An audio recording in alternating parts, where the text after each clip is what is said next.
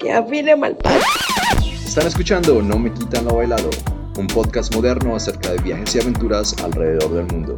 Y ahora con ustedes sus anfitriones Viviana Vargas y Andrés García. Hola. Hola querido, ¿cómo vas? Hola a todos, ¿qué me cuentan? ¿Cómo va la cosa, chica? Bien, chico. ¿Tú qué me cuentas? Ah, bueno.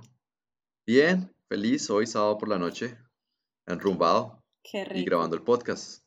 Qué mejor plan, ¿no? Para, yo sé, un buen, una buena manera de terminar el sábado y yo el fin de semana, porque en los países musulmanes el, el día santo es el viernes, pero no se trabaja casi el sábado, entonces hoy es mi domingo, ponlo de esa manera. Pero vuelven a trabajar el domingo y eso es lo mamón.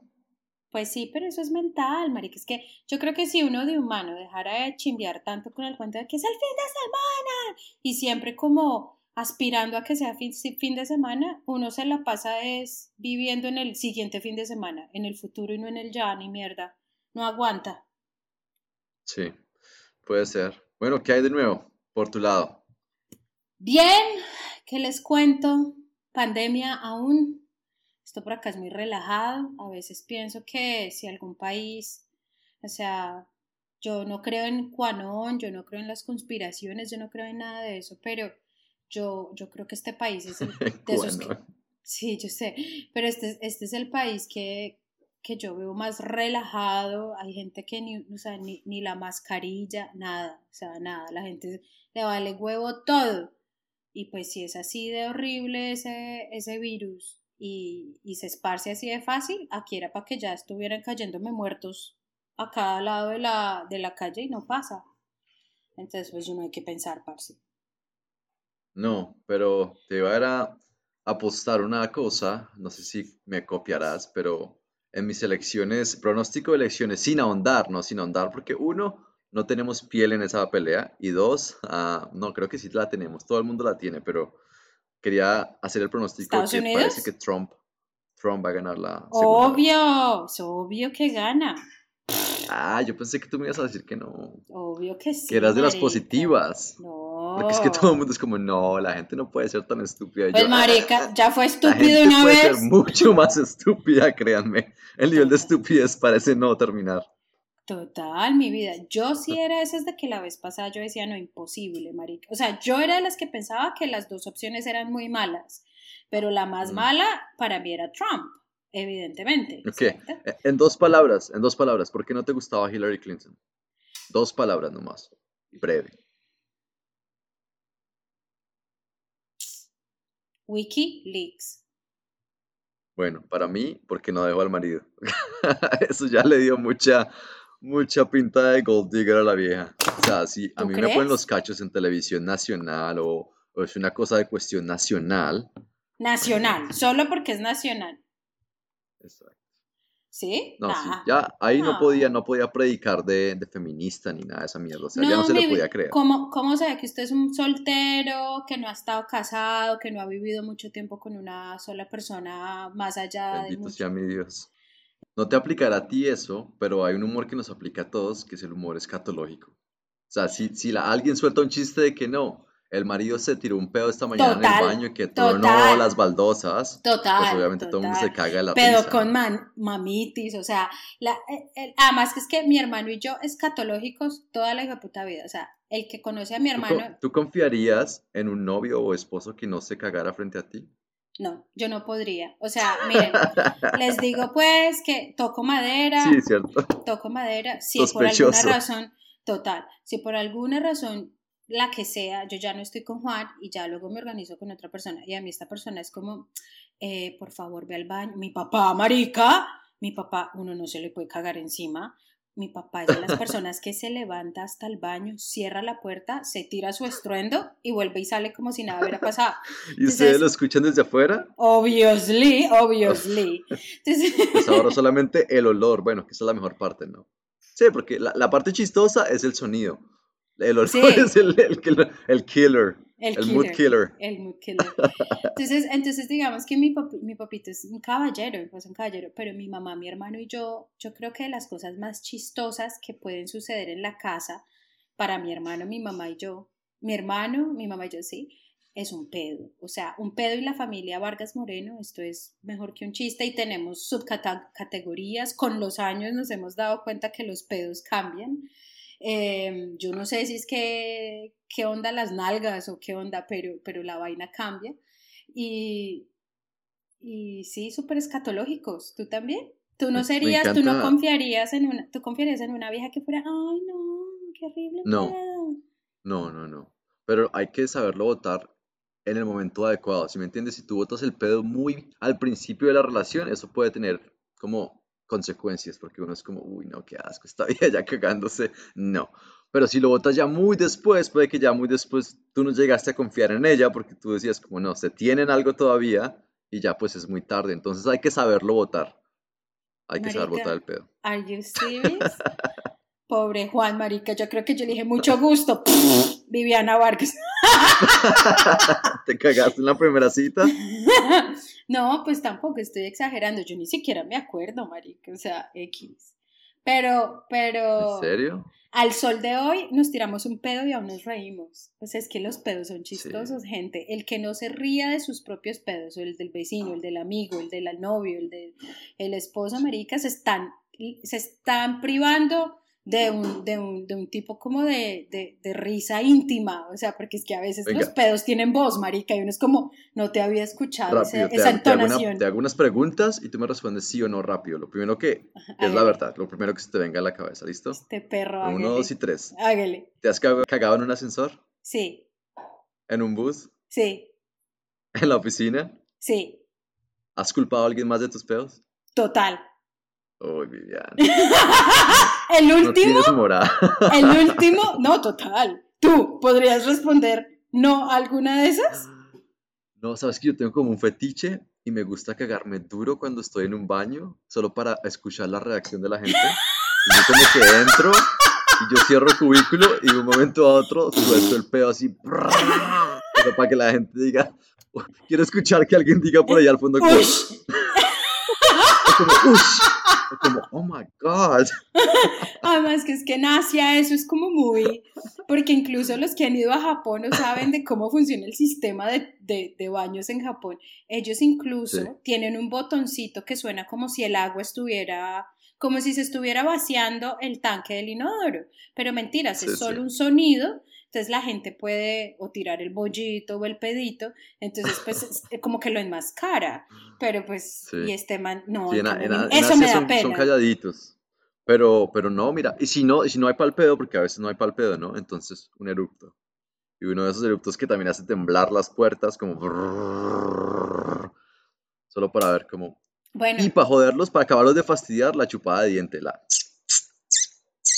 ¿Es en serio, marica? Usted es un... ¿Qué es esta de puta etiqueta de Sí, se me, cubículo se de me sale el baño? colombiano guiso en el baño, parce. A veces, a Cambio veces, yo no todas las veces. yo, yo, yo le soy sincera, en Queensland, que eso es como un estado en Australia, que es como el estado de la gente, ¿cómo, cómo, cómo traducimos redneck? Como la gente más ordinaria, no, como la gente más Pero ordinaria. no, no digamos pueblerinos porque eso suena despectivo. No, sí, sí, yo- como la gente, pues, ordinaria. Ordinaria, sí, dejémoslo así. Entonces, entonces... Venga, pero no eh, hablemos de clases, es que el clasismo es muy feo. No, O sea, ordinaria, la gente que- ordinaria, la gente ordinaria. O sea, eso no, la- hay gente que es, por ejemplo, mi papá. mi Popular. papá- Me acuerdo que esa era la palabra en mi casa. No se decía pobre, se decía humilde, y si ya era muy ñanga decían popular. Mi socia dice es sencillo. Ay, es que es gente muy sencilla. Y no, a mí esa palabra tampoco creo que le aplica. Pero es, es la Viviana, gente pero, o sea, con un, con que- un. ¿Qué? no te decía que hace poco es- vi una, un libro o, o lo vi en alguna parte que decía que la pobreza se huele. Y me acuerdo mucho de ahorita que estamos hablando de humildad, de popular, que hay un olor característico cuando tú vas a ciertas partes que son populares.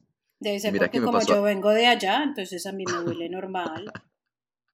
No, pues yo también pronto? vengo de allá, por eso lo reconozco, pero es que he estado tan lejos de mi país y la verdad es que en Asia, y, y yo, me- yo vivo en Tailandia, que no es pues el paraíso de Singapur o Corea del Sur, pero pobreza, pobreza, sabes que no he visto al, al nivel que yo De veía en Colombia no, no, para nada.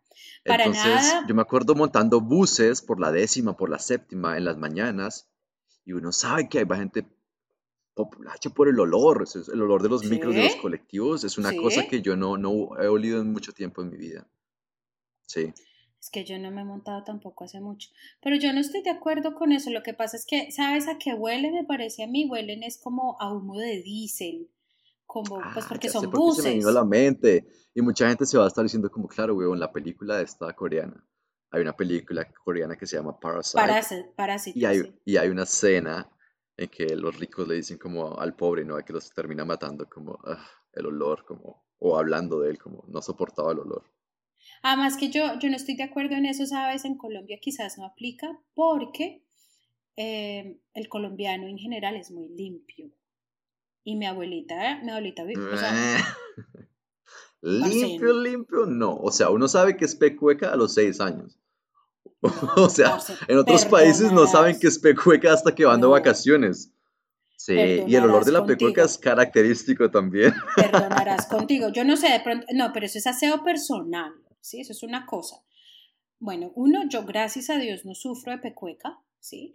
Y en mi casa me Lo inculcaron tenías que aclarar. muchísimo el olor personal, pero espérate, espérate. En mi casa, mi abuelita murió y la casa que aún tenemos de la abuelita es en Bareque. Es una casa como por ahí de unos 150 años, o sea, es una casa de Bareque, de adobe. Mi abuelita en su ranchito toda la vida. Mi abuelita todos los sí, sagrados sí, sí. días barría y trapeaba tres veces. La primera vez con jabón y las otras dos veces para levantar el jabón. Mi mamá a hoy barra y trapea su apartamento todos los días. Yo realmente en muy pocas culturas he visto eso que yo vi en mi casa. De acuerdo. No es lo mismo en otras ciudades. La gente caldense, cuando tú vas a diferentes partes de la región cafetera, es muy diferente. Tú vas a Caldas y no importa cuán pobre sea la persona, es muy aseada. Y mi abuelita recuerdo que me decía, mija, es que la, la pobreza no es excusa para ser cochino, mija. Uno puede mantener el ranchito muy limpio. Yo trapeo con jabón rey, me decía la abuelita, la abuelita. La casa de mi abuelita olía jabón rey. Más rico, Bueno, me encanta. sí, chévere, Olor de no, pero no pobre, no quizás, todos. quizás ese es tu olor a pobre. Yo sí me acuerdo que en la universidad teníamos un amigo, en el semestre que me echaron de la universidad, le decíamos el patrón. O sea, este man yo creo que la tenía toda, marica, o la familia, pues la tenía toda. Y yo me acuerdo que una vez lo saludé y yo, ¿qué patrón que más? Y uno en Colombia se saluda de pico, ¿sí o qué? Y yo había acabado pues de llegar del... Eran las 7 de la mañana y lo saludé de pico y me dice, uy, bimbo, marica, usted huele a pura buceta, gas. ¡Uah! Y en vez de yo de sentirme mal, yo me cagué, fue de la risa y yo, claro, qué pesar este man, yo vengo oliendo a diésel, a buceta, a buceta, man, directo calle 13. Sí, eso mismo me pregunto yo, porque pues te estoy hablando del olor y me pregunto automáticamente, marica, usted montaba en bus, usted caminaba, usted vivía no muy lejos del centro, o sea, usted no era clase rica. Me decía, yo también habré olido así y quiero pensar que no, pero de pronto, de pronto sí. Claro, y eso que yo creo que de los dos su merced es como de, ¿Cómo de más que claro? ¿Me quieres decir algo? No, que su merced es de más alcurnia, la gordita, si es que además menos alcurnia y de pueblo. Y a mí me parece que eso es lo más sabroso. Si usted a mí me pregunta, ¿usted le hubiera gustado nacer en una cuna como más? No, no, la verdad es que no. Yo digo que sobre todo en Colombia ese cuento de las clases es más sí, sí, no. apariencias. Porque se hace uno de, de abajo hacia arriba y eso es muy satisfactorio. Es una cosa de Y mucha además satisfacción. porque, por ejemplo, Juan y yo hemos tenido épocas en las que nos va muy bien y también hemos tenido épocas donde nos ha ido mal financieramente hablando y hemos tenido cero en la cuenta. Pero es que cuando tú has sido pobre, rico y vuelves a ser pobre, uno dice, ah, bueno, pues vuelvo y comienzo. Dígale a un rico montado en esa hijueputa nube de riqueza que se vuelva pobre y mire usted el hijueputa estrellón tan gonorrea que le pegan. Es más fácil ser de, clase media y echar para abajo o ser pobre y echar para abajo otra vez que ser rico y echar para abajo, me parece a mí. Sí, y por eso es que muchos acaban terminando, da- cometiendo muchos crímenes, ¿no? Ah, narcotráfico, o sea, no solo los son, son gente pues de bajos recursos lo que, los que tienden al narcotráfico, hay gente que también de muy buenas conexiones y muy buena clase social, termina envuelta en negocios turbios por allá, pues por salvar cara, ¿no? Como dicen en Asia, por salvar la cara. Mm, El cierto, apellido, ¿no? Ala. Y la cosa es que yo no creas, yo tengo conocidos y de gente famosa y de buena familia, por ejemplo de Medellín, donde eran, no sé, ocho hermanos y uno de los hermanos se metió en narcotráfico y le tocó pagar cinco años de cárcel en, en una cárcel en Estados Unidos, por ejemplo, Sí. y de familia muy de bien, ¿sí? Eh, y pues él regresa a Colombia y ya, ¿sí? Pero es que una familia pobre que lo, le cogen el cargamento y lo meten en la cárcel, eso es desgracia para toda la familia. De, de pronto, como que se tapa más fácil cuando es Mm. de clase alta. Por ejemplo, lo que le pasó a la vicepresidenta de Colombia, creo que un hermano de ella también le pasó. El mal lo cogieron de Sí, sí, es narcotráfico. verdad. Mm. Y entonces ahí sí, ay, pobre muchacho, se equivocó, tomó una mala decisión. Pero si una madre estrato uno Exacto. va y le dice eso a un juez, pobre muchacho, no tenemos recursos, vea que bla, bla, bla, el juez de mierda, No, pa. usted es un matón. Por eso voy yo. Y me encanta, entonces podemos cerrar la conversación ahora y empezar nuestro capítulo con todas esas cosas de que hablamos. Entonces, los pedos, ¿no? Abrí mi Twitter esta mañana. Ajá. Soy nuevo en Twitter, así que síganme ahí. Hice, hice mi alter ego también en Twitter. ah, está por DeAndre Young. DeAndre, ¿Ah? porque el nombre me parece la chimba, es todo afro, DeAndre. Y el apellido Young, porque es el apellido de la mujer con la que estoy saliendo ahora. Y tomé su apellido, porque además que es Me más cool que, que mi apellido, ¿no? Pues a mí Entonces sí tomé me un nombre afro Ajá. porque tenemos sangre africana, ¿no? Pero yo sigo sin entender, ustedes le entendieron a él, Diandre, Diandre, ¿de dónde sacó el nombre? Eso de africano no tiene un culo. Bueno, African American, Diandre. DeAndre. Es como like, Whatever. "Mhm, DeAndre. Si ustedes lo pudieran ver cómo le estoy yo viendo la cara, ¿no? Y empieza a mover la cabeza como hacen los afroamericanos cuando hablan inglés. Mm, mm, ain't happening, ain't happening. Ay, Andrés. Bueno, entonces, ¿cómo Pero vamos mira, a bueno, comenzar? cerramos con eso. Entonces abrí el Twitter y mi primer Twitter fue cómo huelen a feo los pedos por las mañanas. Ese fue mi primer Twitter. ¿Por qué lo abrí así? Porque me voy a lanzar de comediante. me entró la crisis de los 30, Viviana. Entonces voy a, voy a empezar a hacer un poco de stand-up comedy. Qué Y me bueno. voy a lanzar a hacer stand-up comedy en inglés y pues marica, yo creo que es muy sabroso. Así uno apeste, así uno, pues, mejor dicho, como dicen en inglés, you suck. La pasa uno bueno, porque Pues sabes que sí. no es el ambiente como de que se sube uno y se burlan, no, se apoyan, o sea, tú vas y la gente de ese círculo se apoya y se comenta los chistes y, ¿sí me Súper. entiendes? Como no hay mala vibra y todos se burlan de todos y les mentan la madre a todos, pero es tan bacana la vibra que me he sentido como se siente de pronto una religiosa cuando entra a una iglesia, como, "Ah, este es mi lugar. Ay, parce, pues me alegro por ti. eh. André, me encanta que lo pruebes porque, porque quién sabe, papi, qué tal que usted sea el siguiente, no sé, eh, mi El favorito. Andrés López. No, no, yo iría más allá. Mi favorito es un surafricano que ahora tiene un programa muy famoso, creo que Ah, se ah, llama este The man, Late Show. ah, sí, sí, ah, Trevor Noah. Trevor Noah. Yo amo a Trevor Noah, Sí, o sea, sí. se me mojan los cucos Pero, con Trevor Noah. pero ese no es negrito, razones. negrito. Eh, Él es, él ese es de papá, half, pero, half, ¿no? pero es que él es interesante, él es interesante porque él nace en el medio del apartheid en Sudáfrica, cuando estaba la segregación racial, Sí, y él es hijo de una, de una combinación que en términos de la ley era eh, llevable a la cárcel, ¿sí? O sea, a ese niño pudieron haberlo llevado como al ICBF colombiano, porque la mamá era de color, era negra, ¿sí? Y tuvo relaciones sexuales con un suizo. Entonces, Trevor Noah es como yo, él es como un poquitico más oscurito que yo. Eh, y, y el man es, es colored, creo que ellos le, le decían a ese tipo de mezcla colored. sí. Entonces, Nosotros los latinos también clasificaríamos como color, porque cuando yo Colored. fui a Sudáfrica, yo fui a uno de los museos del apartheid y vi toda la clasificación. Obviamente los latinos no eran muy ah, numerosos en Sudáfrica por esa época, pero bueno, ya nos estamos desviando mucho del tema, arranquemos a hablar de lo que tenemos que hablar hoy, que es Perú. hágale. ¿cierto? Y pues uno entra a hablar Perú y creo que en cada capítulo siempre tratamos de tocar un tema que es un poco más trascendental. Ah, en el capítulo pasado hablamos un poco de lo Muerte. que es la muerte, porque tuvimos una experiencia, o tuve yo una experiencia con ella. En este capítulo quiero de pronto tocar un poco el tema de las drogas. Porque Como la ayahuasca historia. o algo así. Sí, sí, porque en sí todas son drogas. Sí, es O sea, arranquemos por ahí. El alcohol es una droga, el cigarrillo es una droga. el chocolate, ¿verdad? el mío. Ese es- esa es mi droga. Exacto, café.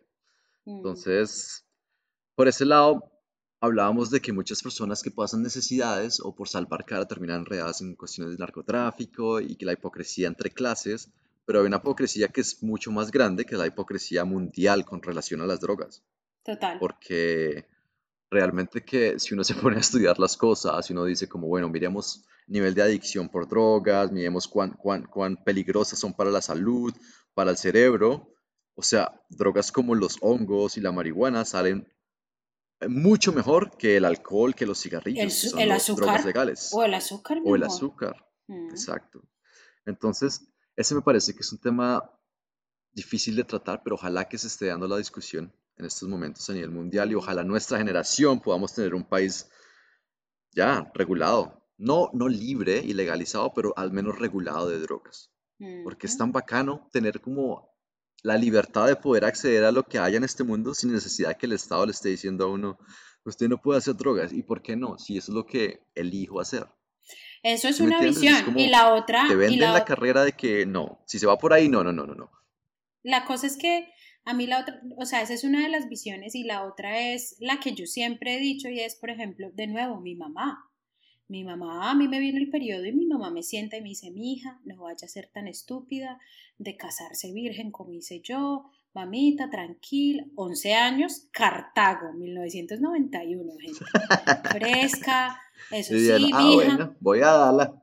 Total, total. Entonces, ¿qué pasó? A la gordita se le quitó el chip. O sea, era como si mi mamá me hubiera dado licencia para culiar. Entonces, a mí como que ese chip se me, se me, se me borró. Y, y la cuestión, eh, Pipi, es que eh, luego pasó lo que pasó, que yo lo daba y me lo devolvían, pero, pero realmente nunca Sí. me sentí con el afán de hacerlo. Las prohibiciones solo causan, uno, grupos al margen de la ley, dos, violencia, tres, se les escapa por la vía legal poder taxar eso de una manera diferente y muy alta, como hacen en Australia, que por ejemplo, si usted va a fumar, una cajetilla de cigarrillos en Australia cuesta como 40 dólares, o sea, es Sí, obsceno. sí. O sea, so- es tan, Comprar es tan trago es costoso que la gente, que la gente compra sus papeles y compra el tabaco aparte, porque Y es los más hacen, barato. sí, y, Y ellos, los hacen ellos mismos. O sea, en serio, Sí. y eh, es así de costoso. Entonces, entonces digamos que si, si, si la regularan, porque prohibirla solo la hace más deseable, prohibirla solo crea más violencia, y, Mm, y- y yo creo que abre la brecha eh, de inequidad en el país además. Eh, sino Sí. que también el gobierno se, se, se está quitando la oportunidad de hacer una recolección de impuestos ni la hijo de madre donde no la Sí, sí. Entonces, por, donde Obviamente hay, muchos, muchos intereses en juego y no vamos a entrar a debatir esto porque se nos convierte en un podcast pues, de política internacional y ex- relaciones internacionales o lo que sea. Pero lo que te quería contar es, es que también estamos dejando de lado los beneficios que pueden tener ciertas drogas para tratar enfermedades que hoy en día no son tratables o que si son tratables tienen efectos secundarios pues horribles en las personas, tipo Ujú. ansiedad, depresión, ah, síndrome postraumático, Y la bueno. otra, por ejemplo, el, el- ¿cómo se dice? disfunción eréctil. ¿Por qué? Porque déjenme decirles que la primera vez que yo, bueno, una de las veces que probé los pot brownies con, con marihuana, O sea, ah, ma- brownies con marihuana. o sea, yo decía, esta vaina es, es un Viagra. O sea, esta vaina me hace sentir como si tuviera 12 años y hubiera descubierto que tengo un pipí. O sea, era como una flecha así, como, Como un riel. y ese, ese es el efecto Viagra. ¡Ah! como un ¿En riel, serio? exacto, como un riel. Entonces yo decía, "Jue puta, si yo ya, ya conozco esto, yo preferiría, si llego a una edad en que no puedo hacerlo naturalmente, meterme un brownie de marihuana y pasarle una chimba, a En vez meterme de un Viagra, que Viagra. dé un, ataque cardíaco. Claro, marica. Siempre. ah, total. La otra cosa es, por ejemplo, ¿cómo Mm. se dice CBD en el, Pero- el oil, el aceite de CBD? ¿Cómo se dice? ¿CBD? Eso suena como a RBD. CBD. El CBD, que es muy utilizado no tiene, por la... no tiene translation, no tiene traducción. Eh, Es muy bueno para la epilepsia, por ejemplo. Es muy bueno para tratar eh, Mm. síntomas de cáncer. eh, pero pues vaya y dígale esto, pues madre, a, no sé, a los fachos, a la gente de, de ultraderecha. Baila. Mira que tú sabes que cuando mi- a mi perro le dio cáncer, am, yo estuve haciendo mucha investigación en cuanto a marihuana, ¿no? Porque pues obviamente cuando uno tiene un familiar o, o en estos momentos mi perro, que era como la, la cosa más importante para mí, ¿no? Uno Mm. no le cree a los veterinarios, entonces uno como estos putas no sabe, ¿no? Y se va uno a Google y entonces como cómo curar cáncer de perro, ¿no? Y aparece obviamente la cantidad de vendedores de, de aceites, ¿cómo, cómo le llaman a, a eso en Colombia? El que vende todo. Jibaritos, jibaritos. Jibaritos o yerbateros, pues aparecen toda esta clase de Ah, jibaritos virtuales vendiendo sus curas milagrosas, ¿no? Y me acuerdo que una de las curas era el aceite de cannabis. Y sonaba razonable porque yo ya había probado el aceite de cannabis y sé que se sienten los efectos con el, con el aceite de cannabis y a mí me ayudó a recuperarme de un problema de un nervio que tenía en un brazo, sin necesidad de todas Mm. estas drogas, pues, de, de- que, te, que te ponen súper feo, ¿no? mm. Tipo painkillers y toda esa cosa, ¿no? No, pues que es que además Entonces- eso crea una adicción ni la hijo de puta.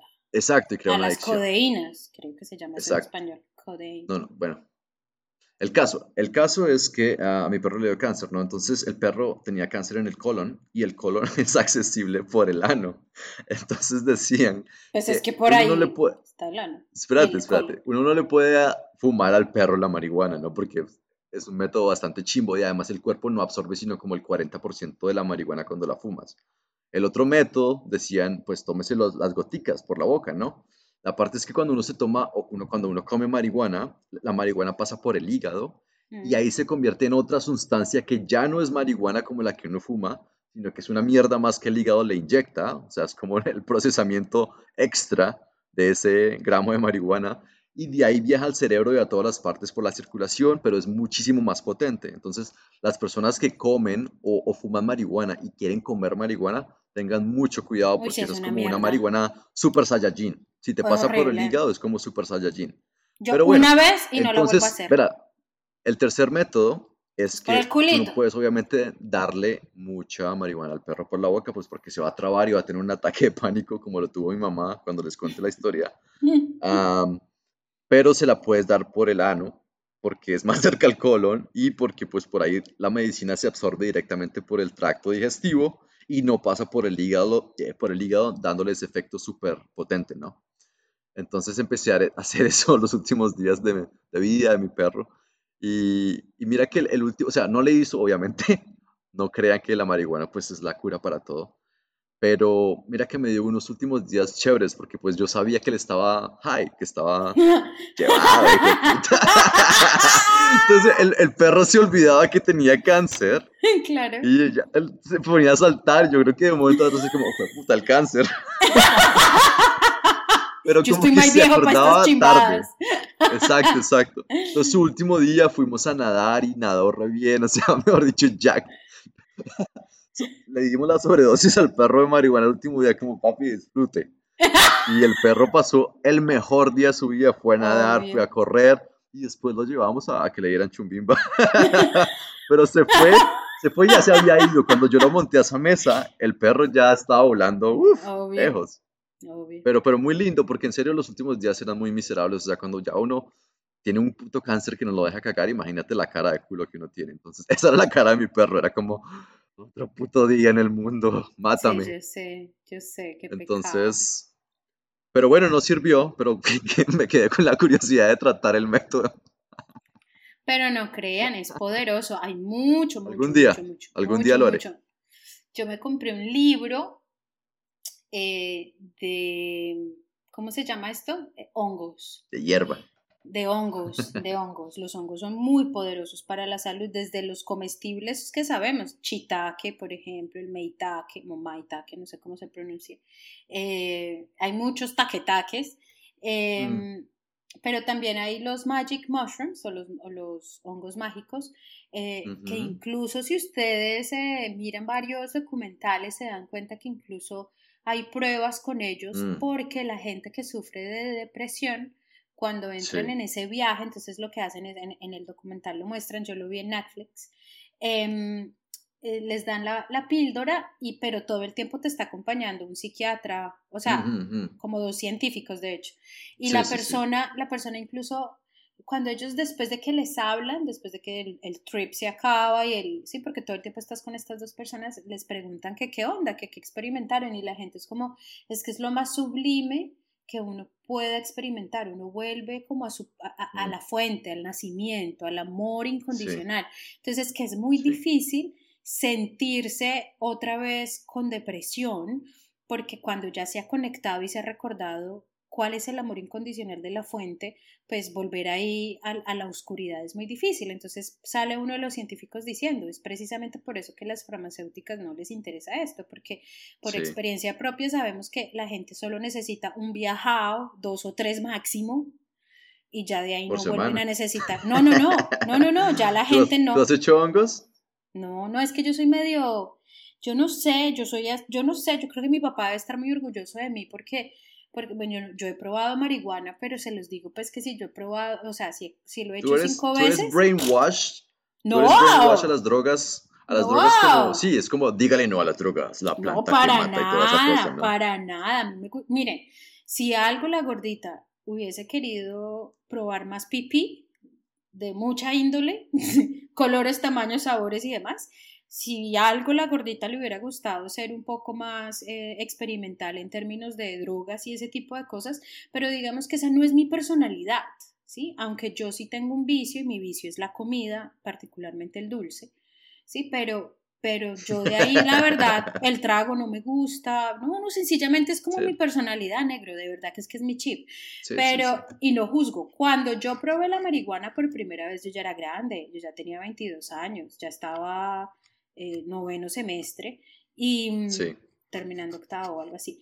Em, y yo me acuerdo que yo me sentía como una chica mala, mala, mala. Y, y entendí, en medio de mi trip marihuanero, yo me di cuenta que ya entendí por qué la gente se vuelve adicta a esto, o por qué la gente lo necesita, porque es que llegas en un estado de felicidad, o yo con el trip de marihuana, porque cada persona es diferente, yo me sentía mega Mm. feliz y yo me reía de todo, pero entonces mi punto es, ¿sabes tal vez por qué no lo necesito? Porque si hay una persona que se ríe con ganas y, y de verdad que yo no digo que yo me la paso feliz todo el tiempo, pero yo soy una persona feliz.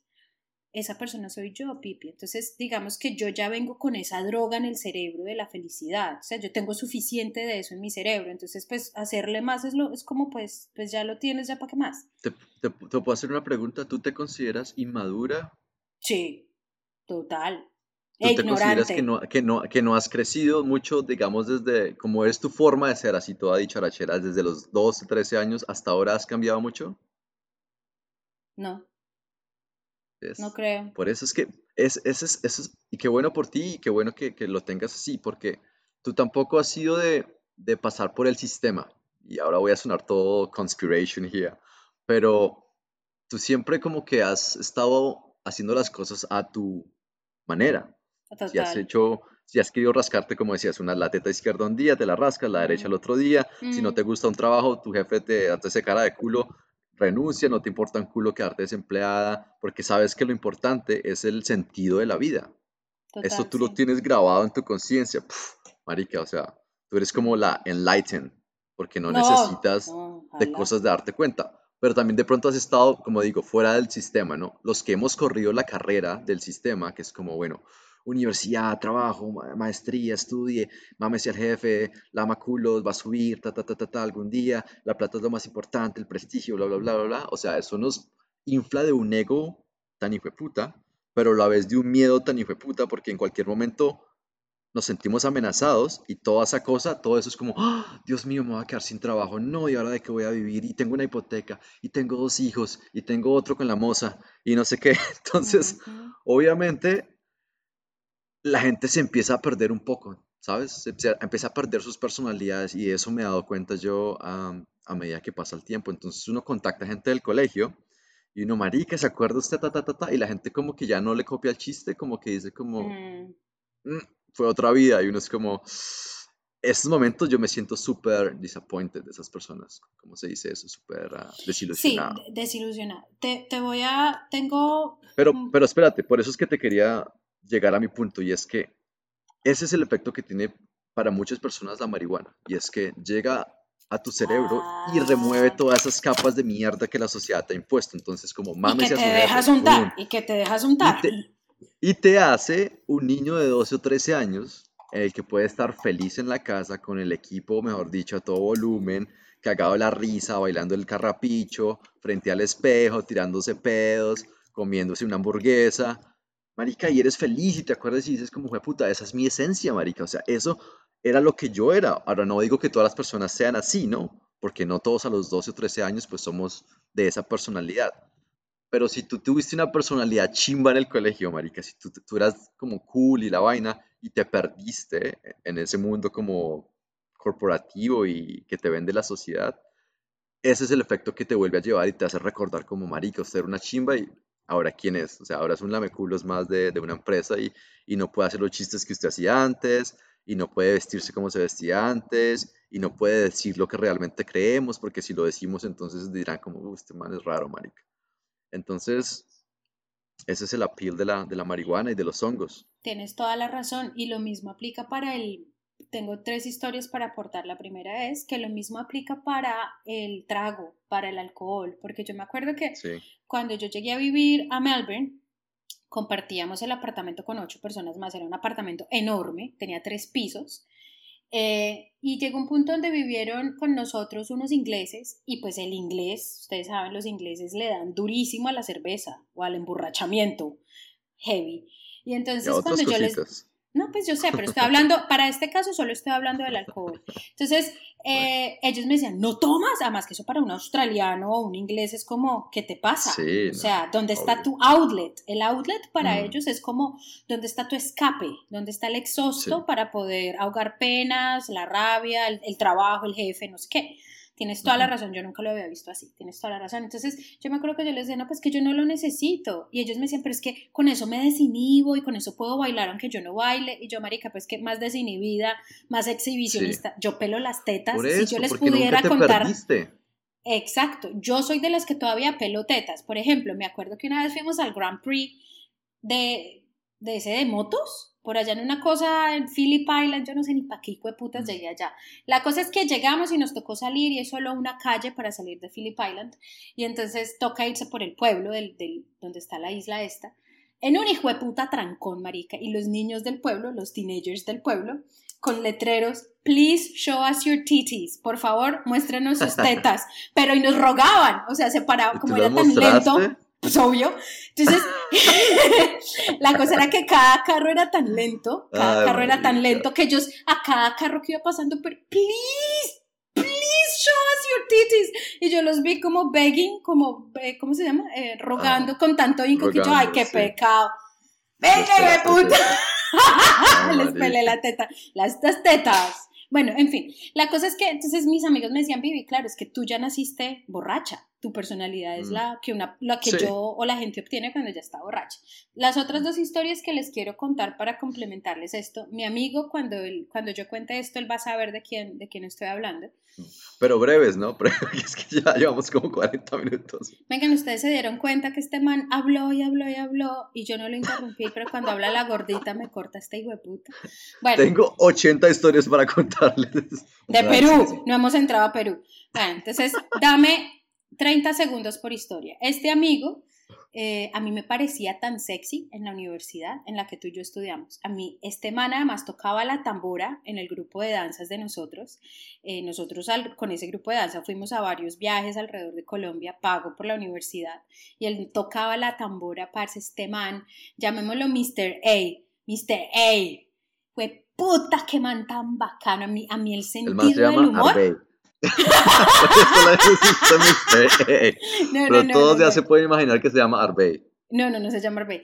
Eh, pero es que yo, es que no le puedo decir porque yo le digo a él Mister y, y, y la primera letra de su nombre. Entonces, si lo digo al aire se van a dar cuenta. Entonces, Es di- el voy a decir. Mr. A. Pero él lo sabe, esa es la, la dedicación, compadre. Dedicación, mi amor. Además que fue mi vecino hasta hace poco que estaba viviendo en Colombia. Entonces, la cosa es que Mr. A, marica, a mí me parecía hasta sexy porque para mí, el sentido del humor, Andrés, para mí es sexy as fuck. O sea, Pues es que mí ya lo dijo Buda, donde entra una risa, entra Entra un una pipí. longaniza.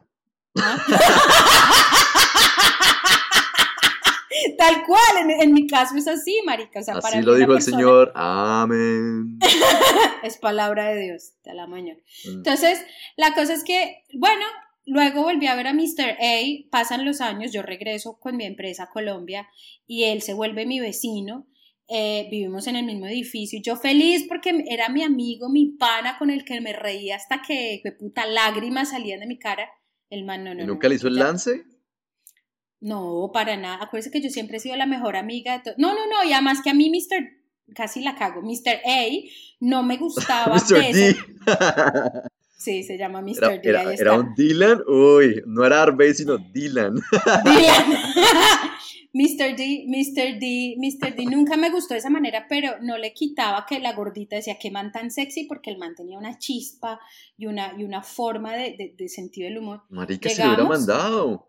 Un día de estos se hubiera presentado al no, apartamento no. y... Ve, yo soy casada, estúpida. Y la otra es que Pero en ese D- entonces no eras casada. No, porque él fue mi vecino ahorita. Mi empresa yo la vine a crear en Colombia desde el Ah, ok, 2017. ok, ok. Ah, perdón. Entonces, Entonces, Mr. D eh, no vive, yo ya trabajo para, esto es, una, esto es una organización mundial, o sea, así parecía como a la UNESCO, digan ustedes, o sea, él me entraba para una, una vaina del mundo, Vivi, yo ya soy un hombre, y me lo dijo, Vi, él me dice Vi, obviamente, Vi, mira, es que yo ya soy un hombre serio, yo estudié en el London School of Economics, entonces yo ya soy súper montado, o sea, yo ya tengo que estar serio porque yo ya tengo un trabajo ¿Y ya no toca la tambora?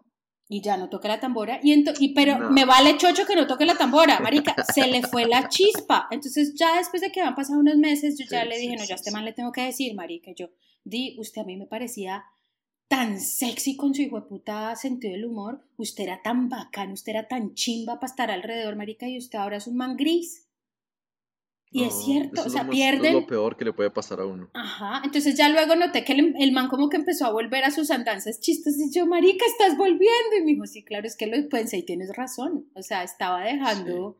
Y es cierto. Entonces, eh, y la otra es que una vez en Sara conocí a una loca eh, que era la dueña, no la dueña, perdón, dueña de Sara, no, como la administradora de una ese loca Sara ahí. una cualquiera, no era la administradora de un Sara, y yo creo que ella me reconoció por mi hermano, y la cosa es que ella me dice, ay, que tú viajas mucho, no sé qué, y yo sí, 22 meses duré via recién llegada del sabático, y me dice, ay, yo quiero hacer lo mismo, y yo, pues hazlo. Ojo a la respuesta, no, porque yo ya tengo cierta categoría Bendición. en el trabajo. No, no, no, yo ya tengo Ya tengo una- bendiciones, mami. No, una categoría en el trabajo y entonces para perderlo, o sea, ojo que ese ego del que hablabas tú es como si al quitarles el trabajo les quitan su identidad. Exacto, wow. Total, total. Ahí Yo está, creo- muchachos. Ajá. Pregúntense esta noche entre las cobijas. Si a mí me quitan hoy el trabajo, si mañana me despiden y me echan como un perro, como a muchos les pasa todos los días, Mm, ¿voy a perder mi identidad? ¿O me voy a encontrar el otro día y voy a saber quién soy y sé qué hacer o no? Porque ahí está la respuesta. Pero bueno, Perú. Perú. Y entro a Perú pues porque estamos hablando de todas estas maravillosas ah, drogas que hoy tienen mucho potencial en el mundo, ¿no? Y una de esas drogas pues está en la Amazonía ah, y una de esas drogas pues es la ayahuasca o el DMT o el peyote o bueno, todas estas cosas ah, que son relativas a esa pues conjunto de, de hierbas, ¿no? Y ese compuesto, el yagé exactamente. Ujú. Y ah, hongos los hay en Perú también. Y obviamente, pues la marihuana es- ha estado en, la, en Colombia, en Ecuador, en Perú desde tiempos inmemoriales, ¿no? Hoy en día nosotros hacemos, le hacemos el feo a todas esas plantas que nuestros propios antepasados veneraban y que usaban en situaciones cotidianas.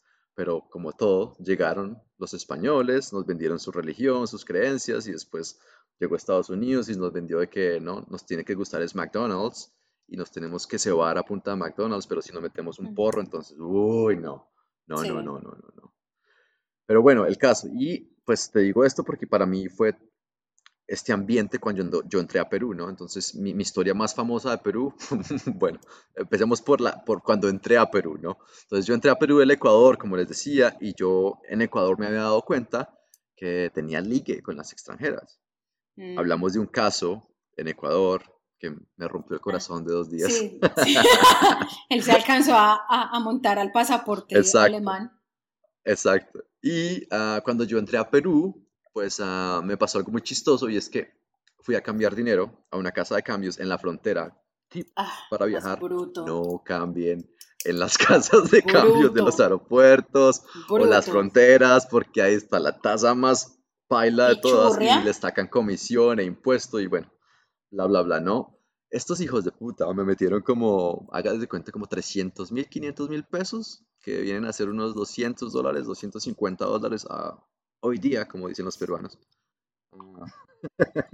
En, en falso. Ah, en falso. Y obviamente, pues yo en mi vida nunca había visto dinero peruano, entonces yo me metí mis nuevos soles en el bolsillo y seguí mi camino. Y fue ya cuando llegué a, no me acuerdo dónde llegué, creo que fue en Lima. Ah, no, mentiras, fue en otro pueblo, en otro pueblo, perdóname. Cuando estaba en Cusco, porque obviamente yo cambio plata, pero esos billetes no los iba a gastar de primerazo. Entonces, esos Claro. me, me duraron cuando llegué a Cusco. Pero bueno, ah, ese fue el, el cuento. Lo que yo hice con esos billetes fue irme para, para un strip club, porque obviamente después de tratar de meter los billetes por todo lado, la gente era como a, a luz del día, no, no, esta mierda es falsa, bla, bla, bla, esta mierda es chimba. Pero en el hostal, con un grupito, nos fuimos para un strip club y tú sabes que en un strip club hay oscuridad y hay sonido y hay luces. Entonces la gente no se pone mucho a mirar los billetes, si son Claro. falsos o si están nuevos y no sé qué. Uno saca los billetes y uno es como, mami, venga, y ella ve el de los mil soles, los de los 500 soles o lo que sea.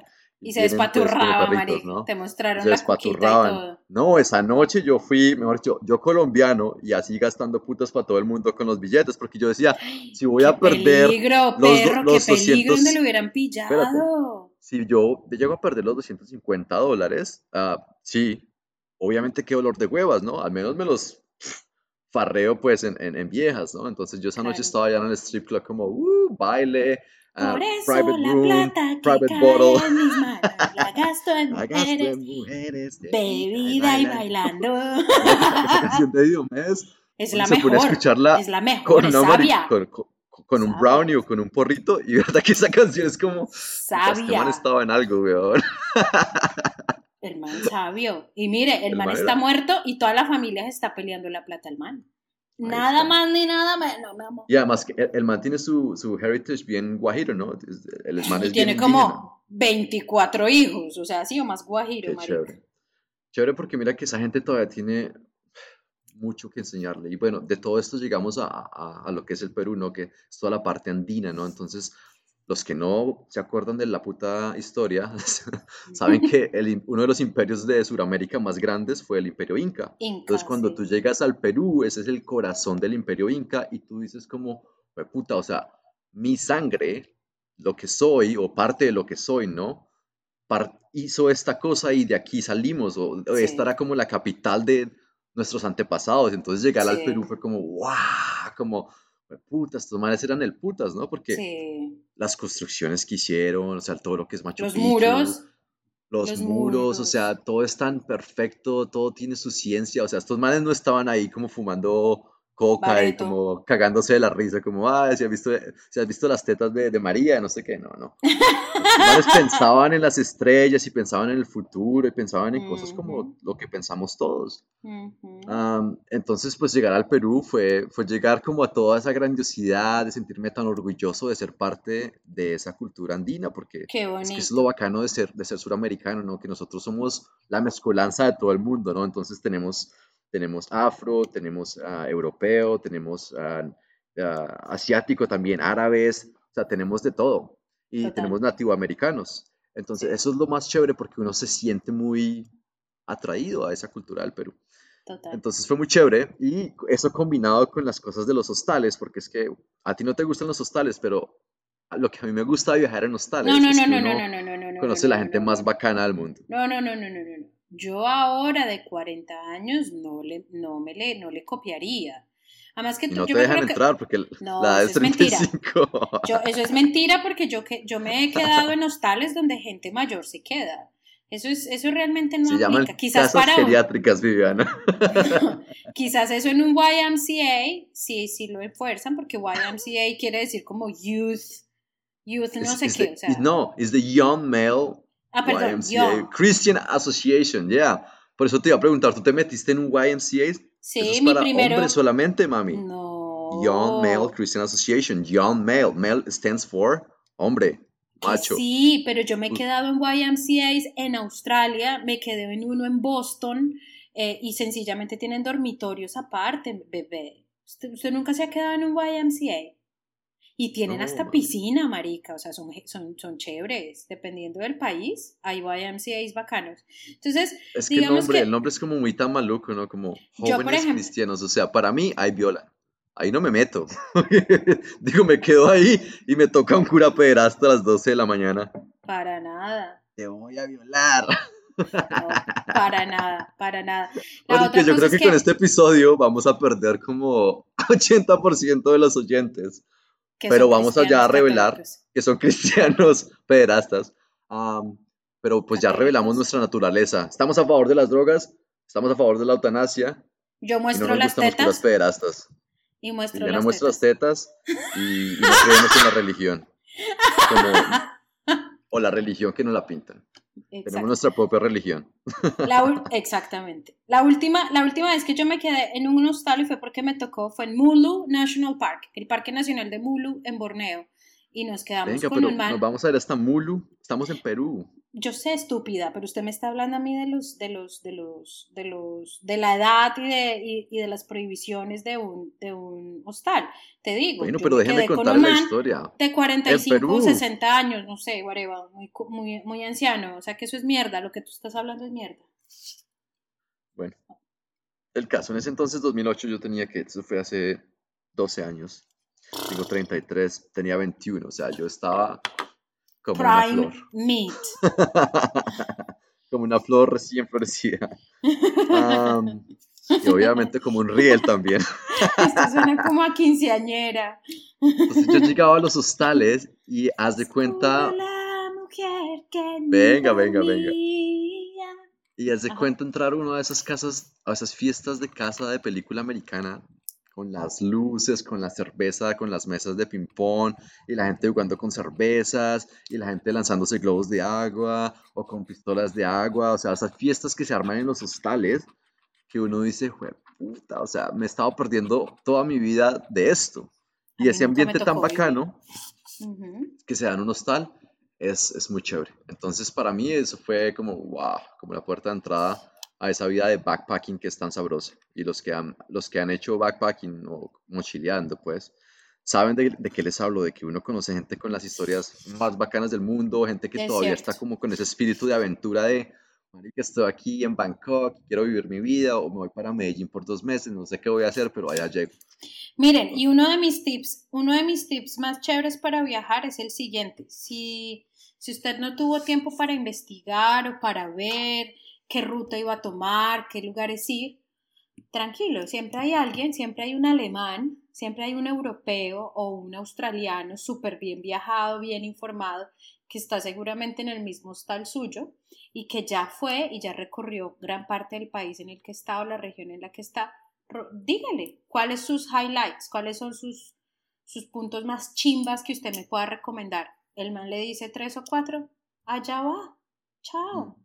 Y muchas veces termina uno enterándose de lugares que no están en las guías, a los que nadie ha Exacto, llegado. Si so- así tipo película Leonardo DiCaprio, La playa, así Sí. muchas veces uno escucha ciertos lugares. A mí me pasó en las Filipinas, de que todo el mundo va a los ciertos Al nido. a puntos. Y no te me vayas a explayar aquí en Filipinas porque yo sé que Viviana es enamorada de las Filipinas. Sí, Pero uno escucha a veces que hay otros lugares y uno dice como, wow, allá es donde uno va. Y uno va y la juro que es muchísimo mejor que Hawái. Y he estado en Hawái que se lo venden a uno como, "Fue puta, el Disneyland americano de las playas. No, no, no es la mejor playa Pero- del mundo ni la mejor Pero isla tú a dónde nada. fuiste, pero tú a dónde fuiste. Yo viví en Hawái nueve meses, gente, ocho, nueve meses. Y pues Yo yo, fui a la isla principal y a, y a Kauai. Kauai. a donde uno llega.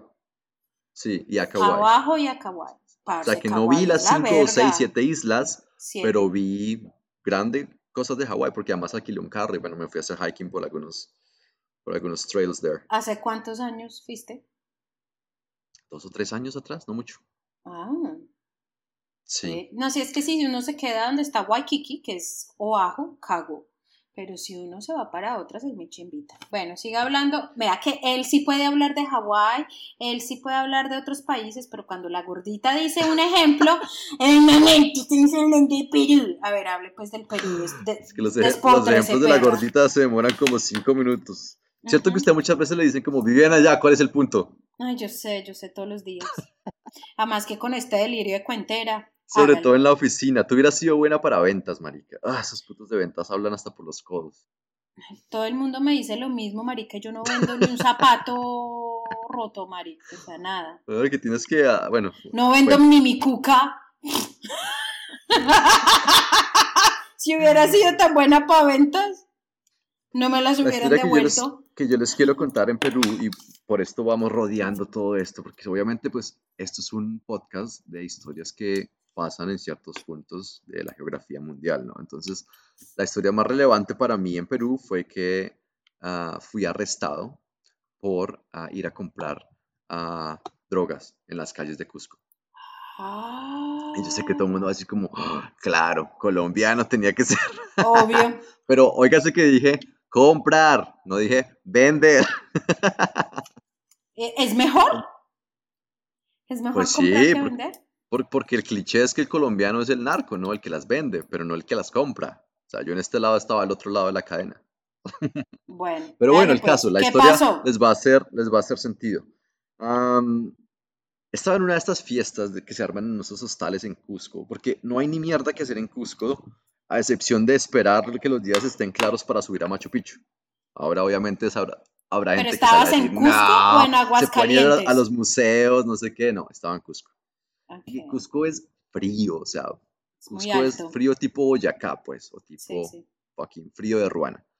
Ah, y entonces estaban en Cusco, y ¿qué hay que hacer? Nada, fiestear y tomar, para calentarse uno y para matar el tiempo, ¿no? Entonces las fiestas que se arman en los hoteles y estaba yo pues en, el área común donde está la mesa de billar, el ping-pong, la recepción pues, y vi a esta irlandesa, así, al otro lado de la habitación. Pelirroja, o sea, así tipo... Porcelana. Exacto, las que uno, las que uno hace, eh, las que uno googlea, cuando uno busca como porno de, de, red hair, ¿no? Como de, ¿cómo se dice? De pelirroja. Y, y, y su apellido es O'Brien. Sí, y yo decía como, si así tiene las cortinas, así también uno como hombre, el tapete. no es curioso. Si así son las cortinas, así es el tapete. De razón la mía negra. Acépteme que usted no le da curiosidad cómo son los pipís de otros, de otros hombres. No, miren que no. ¿No? bueno, listo, ya, ya, ya, ya, ya, o sea, la era única respuesta de sí o no. A mí sí me da, y por eso creo que fui tan perruno algunas veces, pero bueno, porque yo veo una mujer y digo como, puta, o sea, esta vieja cómo es en la pero yo sí quiero hablar, pero yo sí quiero hablar, paréntesis, lo siento, te voy a callar. ¿Saben por qué sé esto? Mi hermano, marica de maricas, el gordo ve pasar un man y dice, ay, mírale, tiene el pipí para la derecha, mírale, no, matado, estoy matado, se le ve para la derecha. Y eso es que yo, tú te fijas en esas cosas, gordo, no te das cuenta, mira lo que tiene hacia arriba. El gordo se da cuenta si lo tiene hacia arriba, hacia abajo, hacia la derecha hacia la izquierda. Es como un joystick, joystick. Entonces, de ahí en adelante, yo me volví como, marica, le quiero mirar al man hacia donde tiene el pipí, yo no lo veo, o sea, yo no lo noto, o sea, y, y la verdad es que me aburrí de verles el pipí que hay que verle ahí si lo tiene para la derecha, para la izquierda. Yo no me le No, verlo de cerca. Ay, Viviana, en la calle es muy, muy pervert, ¿no?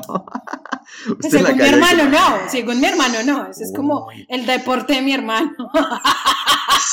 en, la plaza de Bolívar con una gorra y unas gafas ahí. Ya que de Bonais lo tiene para arriba. Qué rico. para chupar ese Bonais. Es que ustedes al fin hombres los dos, porque mira que tú acabas de decir que cuando tú le ves el pelo, tú te imaginas cómo, está la, cómo, está la alfombra. Pero es que, pero no, no, bueno, sí, pero es, es, es, como, Puta, ahí entra mi, mi mentalidad de hombre. ¿Cómo hago caer a esta vieja? ¿Cómo se levanta uno, una irlandesa? Y entonces es el reto, ¿no? Y uno puede aceptar usted el, dijo, el reto o no aceptarlo. Drogas. Pero yo tenía drogas. 21 años, soltero, yo salí como un perro detrás de un conejo, o sea, como... Entonces, obviamente, me fui con mi, con mi swing latino, con mi... Bebía, tú sabes. ¿Quién le dijera que caleño? Oye, chica, está buena. Ajá. Y cayó. Sí, y uno está jugando local, entonces uno como, ay, ¿te gusta el reggaetón? Venga, mami, esto se llama perrear, entonces le resta ¡Ah! a uno todo eso. Y ella es como, oh, this is so exotic. Porque a esos que vienen también, vienen a probar la, la longaniza local. La eh, probar. eh, Obviamente, porque es que los latinos somos mojigatos, por lo mismo de la religión y todo este sistema de valores chimbo que tenemos, ¿no? Entonces, que no, que el sexo, no, no, no. Pero gente de Estocolmo, gente de Oslo, gente de Alemania, gente, esta gente viene y para ellos tener sexo es como tomarse una gaseosa porque tienen sed. Entonces, esta gente viene con, con la adrenalina pues al 100 y sin tabús. Entonces, obviamente todo se mueve muy rápido, pero me di cuenta que la vieja, pues en ese bailar y en ese perrea, mami perrea que estábamos, Sí, la vieja pues estaba pues como enrumbadita, ¿no? sí, Seguramente con cocaína, con el producto local. sí. Entonces me dijo en algún momento como se me acabó la felicidad, no sé qué, ¿me puedes ayudar a conseguir más? Y tú, obviously. Y yo, yo estaba como con el- los ojos en el premio, ¿no? Yo como, sí, obvio. Porque pues yo digo, bueno, yo no sé dónde conseguir droga, pero hablo español. Entonces pues preguntando se llega a Roma, ¿no? Claro. Entonces salimos de, de la fiesta tan puta que estaba en el hostal, ya medio borrachos, nos dirigimos dos o tres calles hacia alguna esquina, pues. La idea más estúpida del mundo, por eso estaba diciendo que estaba borracho. Y Ah, pues es que uno no puede comprar en las esquinas. Ok, ok. "Co- ¿Cocaína? A ver, ¿en dónde usted vive que puede comprar cocaína en las esquinas? Pues es que yo nunca he lado. comprado cocaína en ninguna hijo de puta esquina. Yo no he probado la Por cocaína. eso. o sea que ni idea, marica. Por eso hay que preguntar. Entonces no es que salga uno a la esquina y la vendan. Ok, ok. Pero bueno, fuimos a preguntar, de aquí a allá dimos con alguien y fue muy chistoso todo porque me acuerdo que estaba borracho, pero esto fue como aconteció pues en mi cabeza de lo que me acuerdo, ¿no? Entonces yo estaba haciendo como la transacción, ¿no? Como cuánto el gramo, esto no sé qué, y además que yo era nuevo, el man me decía como, bueno, sí, 200 pesos soles, va, fue el gramo, y yo como, esta mierda con un gramo es mucho, muy poquito. Entonces yo trataba de decirle a ella como, how much, how much do you need? Her stupid ac- uh, Irish accent, ¿no? Con el estúpido acento Uy, irlandés. es que, es que tienen un acento grueso, gordito, como, no, mamita, bonita, pero, call- pero calladita.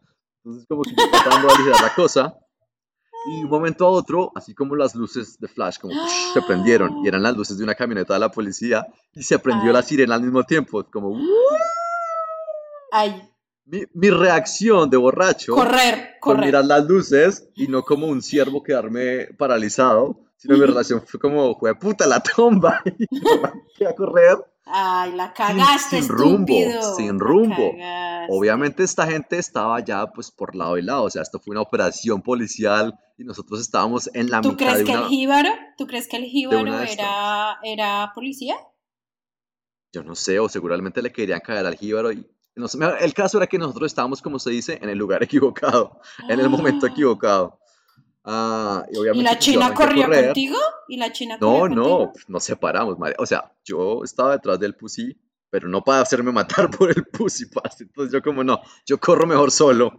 Entonces chico de puta, y lo agarraron, marica. ¿Y a ella también la agarraron? Y me agarraron, porque obviamente por- para donde yo ¿Y a salí corriendo, pues fui de mala. Ay, ¿usted le interesa más una persona que no ha estado Sí. en dos minutos del episodio que Sí. la historia y la fortuna de su co-host? Ajá. Ajá, yes. No es acerca de ella, es acerca de mí. Ella salió para sus tres mierdas y a mí me cogieron. Entonces, obviamente como había a varias gente, lo que hizo este policía, porque era como dos patrullas, una por un lado y una por el otro, lo que hizo este policía fue rápido cogerme y ponerme las esposas y atarme al, al bumper del carro. Mientras él se fue, creo que a perseguir a la vieja o a otra persona que estaba ahí, bueno, uno de los íbaros, pues vendiendo la droga.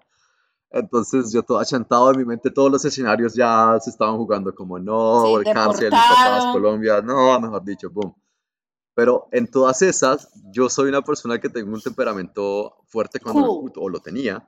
Entonces yo trato de golpear cosas, ¿no? Entonces yo digo como, "Jue puta, y golpeo la mesa o lo que sea. En ese momento, ese puto temperamento me salvó la vida. Porque lo Ok. que yo hice fue pegarle al bumper del carro como, "Jue puta". Y el bumper del carro se cayó. Entonces, al caerse, pues yo ya estaba era esposado a una parte del carro y no al carro totalmente.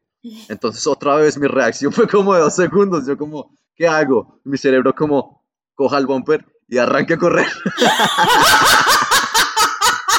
¡Me estás Entonces, yo el, perro! yo ¿Me cogí estás el, bromeando? el bumper del carro, la parte delantera, y yo arranqué a correr pues sin rumbo fijo por las calles de Cusco a las 2 de la mañana. Entonces, Con un bumper, con un bumper. yo, yo corrí y di como en una loma y me fui jeta en la loma con el bumper y el bumper y yo rodamos al mismo tiempo por la loma. O sea, yo caí por allá como eh, en uno de esos muros, Marica. contra uno de esos muros incas bien Ujú. duros, parce. Por favor, explícame una cosa, que es un puto bumper. Yo me imagino que el bumper es el que La levanta. parrilla, la, la que va, la parrilla que va adelante. Las que tienen las, la, la de la policía, la cosa de esos tubos, pues, eso es un bumper. como, como Entonces un se pone mataburros. bajo el brazo y se puede, exacto, y se puede correr. Marica, y el man te amarró al mataburros que estaba a punto de caerse. O sea, tan de buenas eres O sea, que hijo yo puta más de mataburros se cayó. buena, yo más de buenas en el mundo, entonces el mataburros y yo, pero pues obviamente, marica, no se puede caminar casualmente con un mataburros por la calle, ¿no? O sea, igual iba a llamar la atención. Menos mal que eran las 2 de la mañana, o sea, si esto pasa a las 10 de la mañana, uno caminando Paila. con el mataburros, la gente obviamente como, ¿qué, güey? Y el policía, ¿han visto un muchacho con un mataburros por acá? Sí, mírelo, allá. Yo con el mataburros, quite de ahí, déjame correr. Ah, Y es un mataburros pesado, correr con un mataburros, ¿cómo te rindió? Cuéntanos. Parce, imagínese si me fui de jetas porque es pesado y jodido y suena y no, el, me ha atado, obviamente eso lo- las esposas le tallan y todo, ¿no? Él me ató de una mano, menos mal que no me ató de las dos, sino de una mano.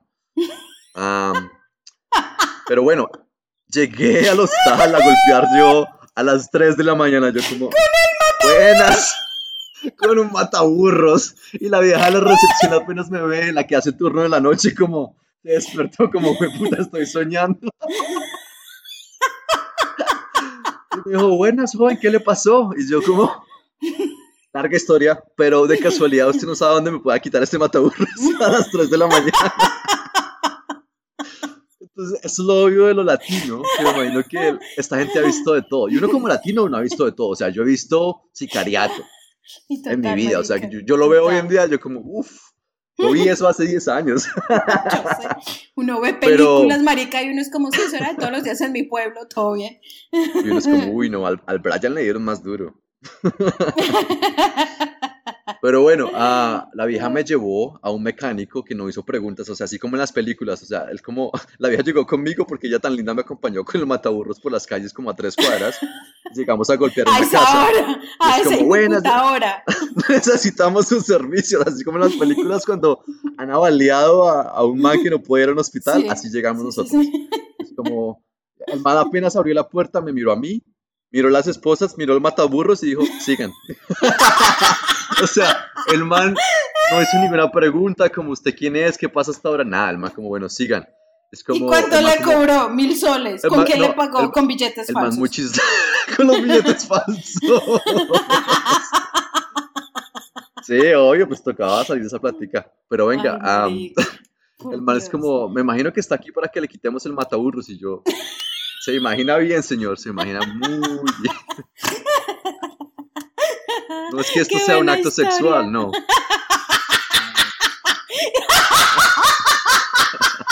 Señor, esto no es un pedazo de una cama, por favor. Entonces el man, nada, con un soplete, me acuerdo que le hizo a las esposas, shh, y después con un serrucho me abrió las esposas y ya, Marica, ya. eso es heavy. Sí. Y el man como que me hizo la cuenta, me dijo como, con el mataburros le doy descuento, porque el man podía hacer uso del mataburros. Yo como, quédese con esa mierda, obviamente no me quiero llevar el puto mataburros. Como para que usted haya sido de esa gente Me removió una uña encarnada y me ofrece yo ponérmela en una bolsita así.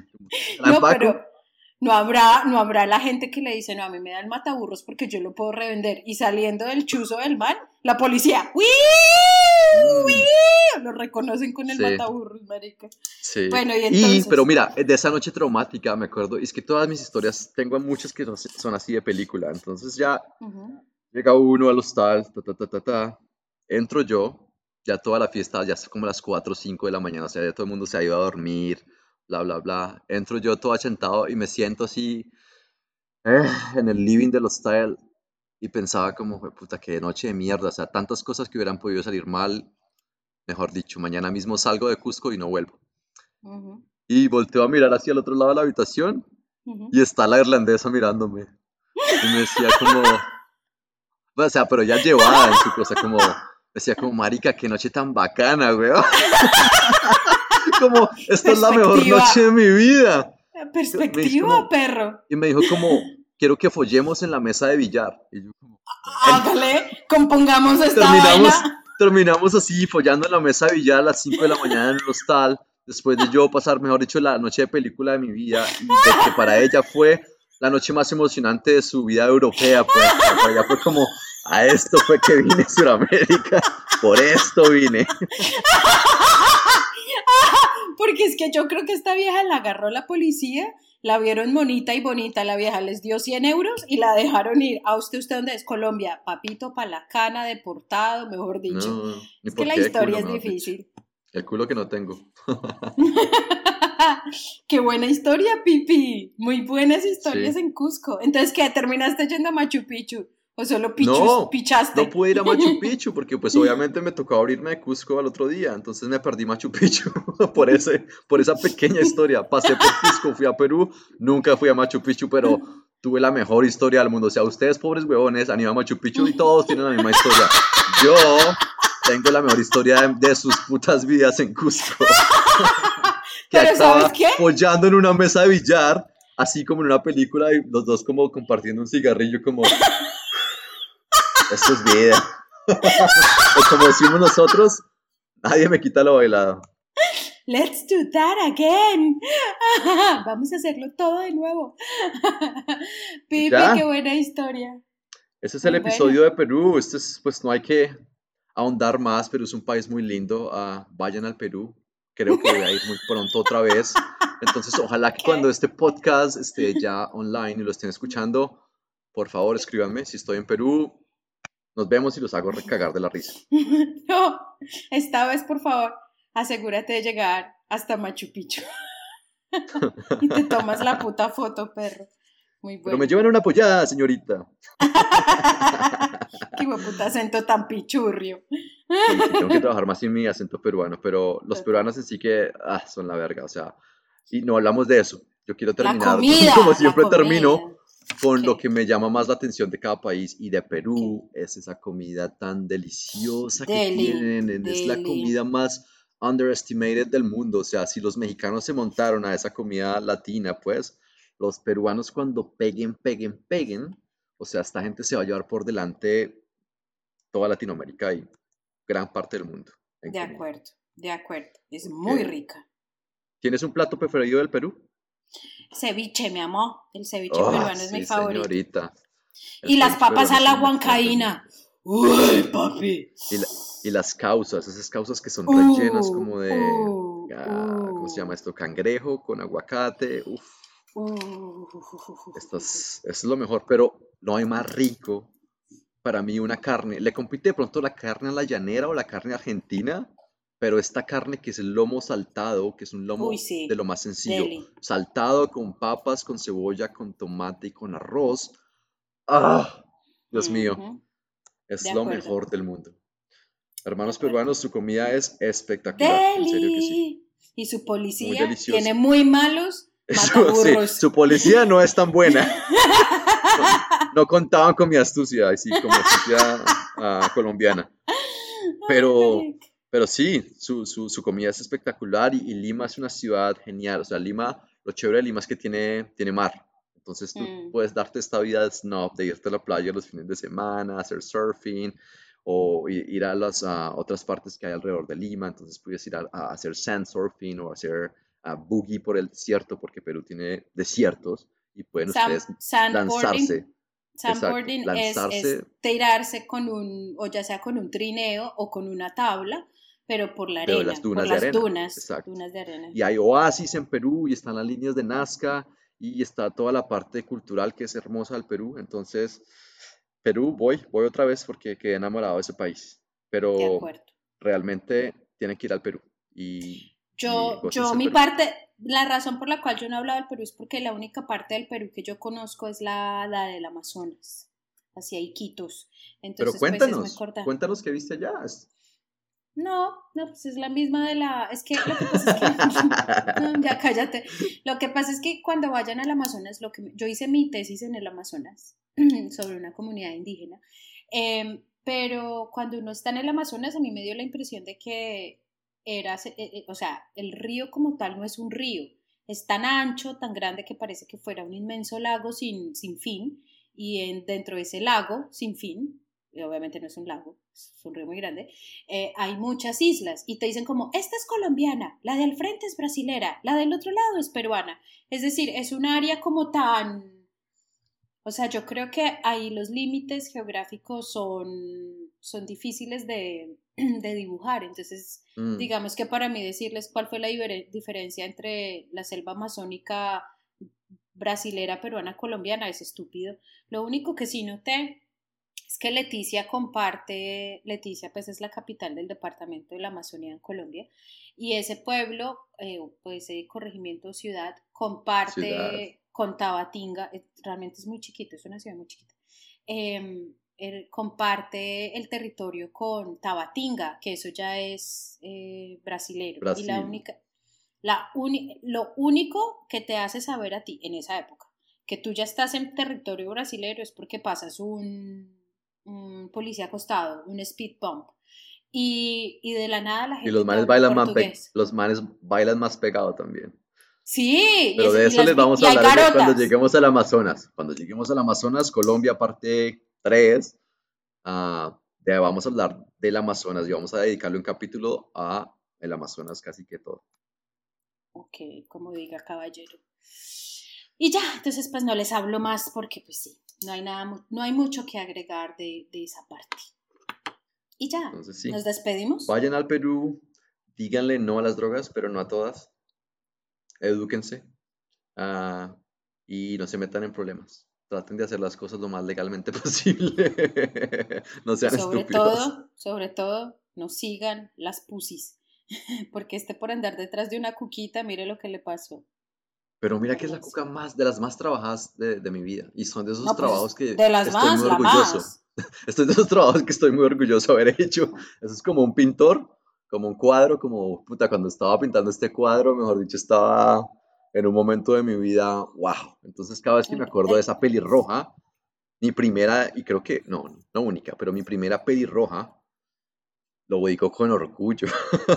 Digo como, la historia lo amerita totalmente. Vale, me alegro mucho por ti. Bendiciones a tu pene. Bueno, familia, los dejamos. Cerramos este capítulo de Perú, pero espero que nos sigan porque el próximo capítulo nos lleva a El próximo capítulo nos lleva a las tierras de Bolivia. ujú, el lago Titicaca. Titicaca. Exactamente. Hablaremos de eso. Y bueno, gracias por escucharnos como siempre. Si están por ahí en las redes, comenten, compartan. La verdad es que hacemos esto no por llenarnos de plata, pero sino por cagarnos de la risa. Entonces queremos saber cuántos Ah, no, sí, tienen nuestro mismo sentido del humor. De acuerdo. eh, si algún día nos volvemos ricos por esto, pues yo bravita no me pongo. Pero realmente esa no es la, el objetivo. Esto realmente es sentarnos a hablar mierda. O sea, el día que, los días y tantas horas que hemos pasado hablando con Pipi por teléfono, eh, yo creo que es sencilla. De esto nosotros hablamos cuando nos sentamos a hablar el uno al otro, solo que esta vez decidimos grabarlo, así que ojalá les guste nuestro sentido del humor y nuestra pesadez y ordinareza al hablar. Gracias. Quedamos pendientes, Bueno. gente. Besitos. Gracias. Chao, chao.